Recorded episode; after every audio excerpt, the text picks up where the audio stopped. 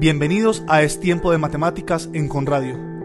Mi nombre es Carlos Díez y los estaré acompañando durante la próxima media hora para compartir con ustedes noticias, personajes, historias, curiosidades, retos, publicaciones y algo de humor. Todo relacionado con el mundo de las matemáticas. Acompáñenme.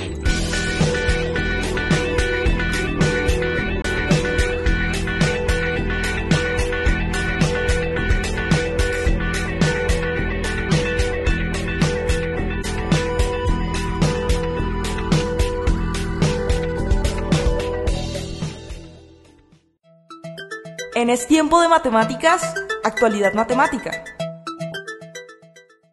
La economía no era una de las ramas originalmente premiadas por los premios Nobel. Alfred Nobel no la tuvo en cuenta como una de las ramas que producían avances en la humanidad. Sin embargo, después fue incluida entre estos premios. Alvin Roth y Lloyd Shapley, dos matemáticos, ganaron el Premio Nobel de Economía. Ellos trabajaron en una de las ramas de la teoría de juegos que se llama la teoría de combinación de mercados. Esta teoría es crucial en programas de donación de órganos, en incorporación de estudiantes a ciertas escuelas, en combinación de empleadores con quienes buscan trabajo y otros ejemplos. Y aplicaron por separado la teoría del juego a la vida cotidiana mediante la teoría de combinaciones. La Real Academia Sueca de Ciencias, que otorgó el galardón, dijo que el premio de 8 millones de coronas, que es algo así como 1.2 millones de dólares, era un reconocimiento a un ejemplo sobresaliente de ingeniería económica. La combinación de la teoría básica de Chapley y las investigaciones empíricas, experimentos y diseño práctico de Roth han generado un floreciente campo de investigación y mejoró el desempeño de muchos mercados, afirmó. Thor Ellinsen, miembro del Comité del Nobel y profesor de la Escuela de Economía de Estocolmo, destacó que los cuestionamientos centrales cuando los recursos son escasos son quién recibe qué, qué trabajador obtiene tal empleo, qué estudiante va a tal escuela o qué paciente tiene acceso a un órgano trasplantado. La teoría de las combinaciones explica que el resultado depende del procedimiento de ajuste elegido.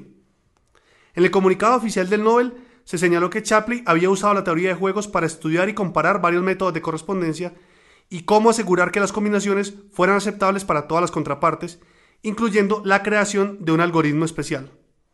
Roth, por su parte, continuó con los resultados de Chapley en una serie de estudios empíricos y ayudó a rediseñar instituciones existentes para que los nuevos médicos pudieran ser combinados con hospitales, estudiantes con escuelas o pacientes con donantes de órganos.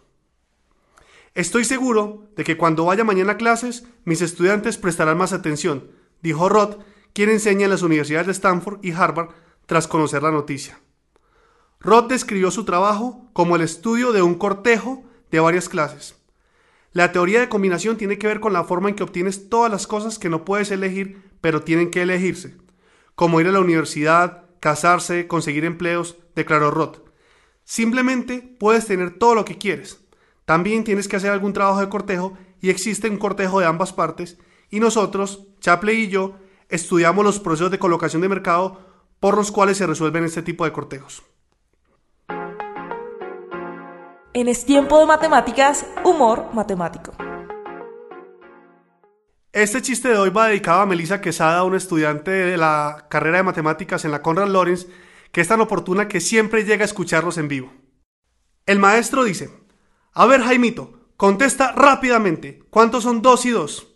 Y Jaimito contesta, cinco. El maestro le dice, ¿cómo puede ser tan burro? Y Jaimito le contesta, ¿pero usted qué quería, rapidez o exactitud? En Es Tiempo de Matemáticas, de matemáticos. En el colegio aprendimos sobre los logaritmos, los que lo aprendimos, y quedamos pendientes siempre de saber para qué servían los logaritmos. Resulta que los logaritmos son herramientas imprescindibles para medir magnitudes cuyas variaciones son muy grandes. Por ejemplo, la intensidad de los terremotos. Hasta el siglo pasado, la intensidad de estos sismos se medía por la devastación que causaban. Sin embargo, en 1935, Richter inventa su escala, la escala de Richter, que usa la escala logarítmica para medir la amplitud de las ondas del sismo, es decir, la cantidad de energía que liberan los sismos. Por ejemplo, un sismo de magnitud 6 libera tanta energía como una bomba de 50 kilotones. El hecho de que la escala de Richter sea logarítmica implica que un salto de 1 en esa escala equivale en realidad a un salto de 10 veces. Esto pasa porque el logaritmo de 10 es 1, el logaritmo de 100 es 2, el de 1000 es 3 y así sucesivamente. Por eso, cuando uno compara un sismo de magnitud 5 con uno de magnitud 7 en la escala de Richter, entre ellos solo hay dos puntos en esa escala, pero el primer sismo tiene 100 veces menor intensidad que el segundo. Es decir, que la energía que ha liberado el segundo sismo es como si fuera la energía de 100 sismos iguales simultáneamente del primero. Otros fenómenos que se miden en escala logarítmica son, por ejemplo, la magnitud del brillo de las estrellas, para mis amigos de AstroK, y la intensidad del sonido. Esta última se mide en decibeles. El umbral de audición humana es de una billonésima de vatio por metro cuadrado y esta medida equivale a 0 decibeles. El tráfico intenso en una calle produce, por ejemplo, hasta 90 decibeles, es decir, un aumento real de intensidad del sonido de mil millones de veces, que son apenas 90 puntos en la escala de decibeles. Una conversación normal, por ejemplo, equivale a 60 decibeles, o sea, 100 veces menos intenso que el tráfico, pero 30 puntos por debajo de los decibeles del tráfico en una calle. Para esto nos sirven entonces los logaritmos, para medir magnitudes cuyas variaciones son muy grandes en el tiempo. En Es Tiempo de Matemáticas, Matemática Cotidiana. Siempre ha sido una idea aceptada implícita o explícitamente, más o menos, que en cuestiones matemáticas los hombres son más hábiles que las mujeres.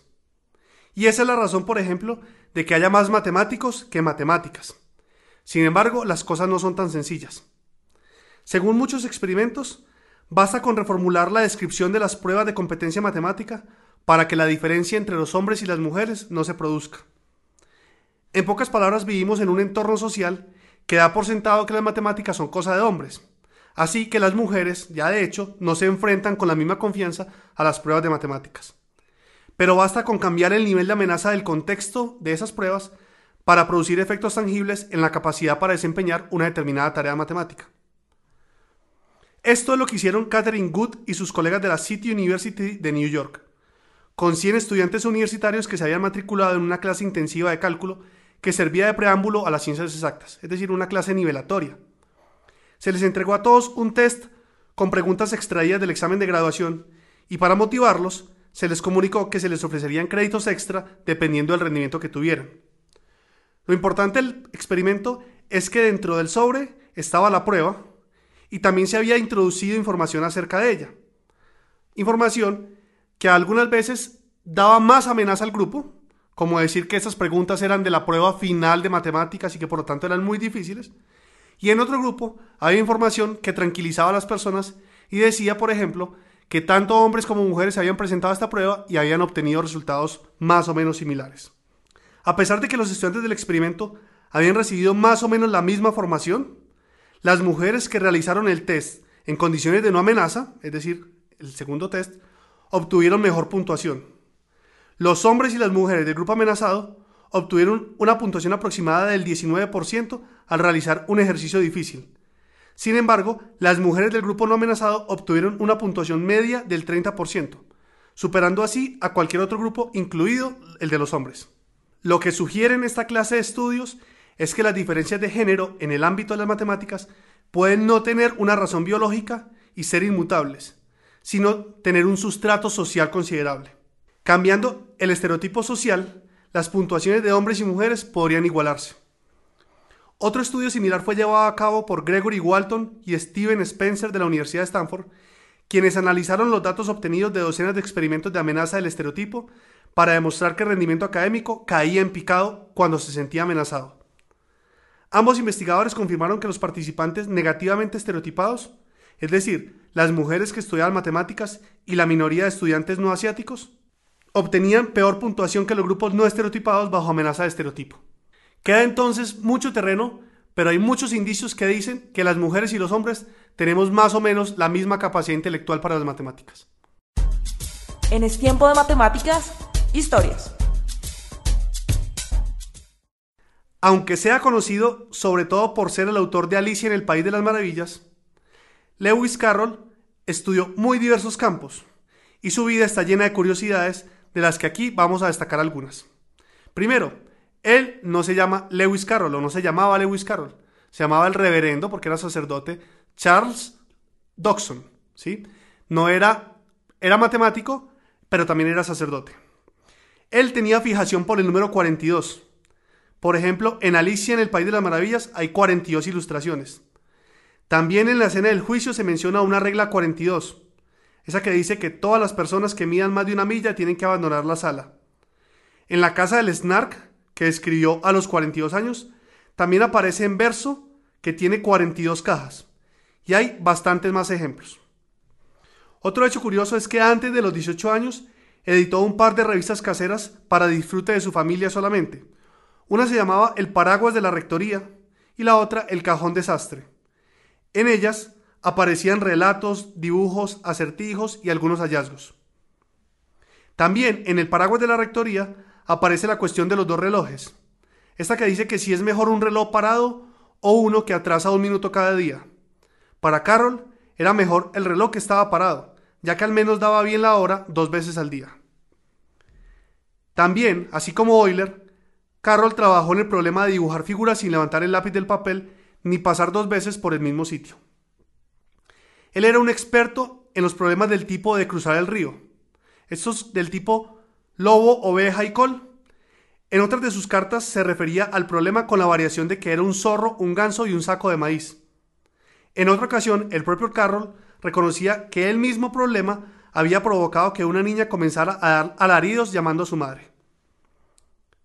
Otro hecho curioso es que lo excepcionaba el tema del horario y se planteó el siguiente problema. Si uno viajara hacia el oeste a una velocidad similar al giro de la Tierra durante 24 horas, volvería a estar en el mismo sitio 24 horas después a la misma hora del mismo día cuando sin embargo había pasado otro día? Carroll no encontró una explicación satisfactoria a este problema y pensó que debería haber una línea imaginaria donde se produjera ese cambio de fecha. Y de hecho, en 1884, Varias décadas después, se instauró una línea internacional de cambio de fecha. Se dice que la reina Victoria quedó encantada con la lectura de Alicia y pidió que se le fuera enviado el próximo libro que escribiera Lewis Carroll. Así fue que recibió el libro Tratado Elemental sobre Determinantes, que por supuesto ya no le resultó nada divertido. Por último, les cuento que Carroll se preocupó mucho por problemas cotidianos, enfrentándose siempre a ellos con espíritu lógico. Así, se interesó e hizo aportaciones muy relevantes por los sistemas de votación. Ideó su propio método mnemotécnico para recordar mejor. Ideó un método para agilizar los torneos de tenis y un algoritmo para determinar en qué día de la semana cae cualquier fecha dada. Lewis Carroll era todo un personaje. En Es tiempo de matemáticas, matemática mente. Decimos que dos o más números con el mismo número de dígitos son miembros de la misma familia cuando dos de dichos números tienen al menos un dígito común. Por ejemplo, los números 72, 32, 25 y 22 pertenecen a la misma familia, ya que todos tienen dos dígitos y comparten el dígito 2, mientras que los números 123, 245 y 568 no pertenecen a la misma familia, ya que aunque tienen los mismos dígitos, no hay un dígito que aparezca en los tres números al tiempo. La pregunta es, en los números de tres dígitos, ¿cuál es la mayor cantidad de miembros que puede tener una familia? Hasta aquí el programa de hoy. Mi nombre es Carlos Díez y los espero en una nueva emisión de Es Tiempo de Matemáticas, aquí en Conradio, la emisora de la Universidad Conrad Lorenz. Y terminamos como siempre citando. La historia hace ilustrado al hombre, la poesía ingenioso, las matemáticas sutil. Francis Bacon.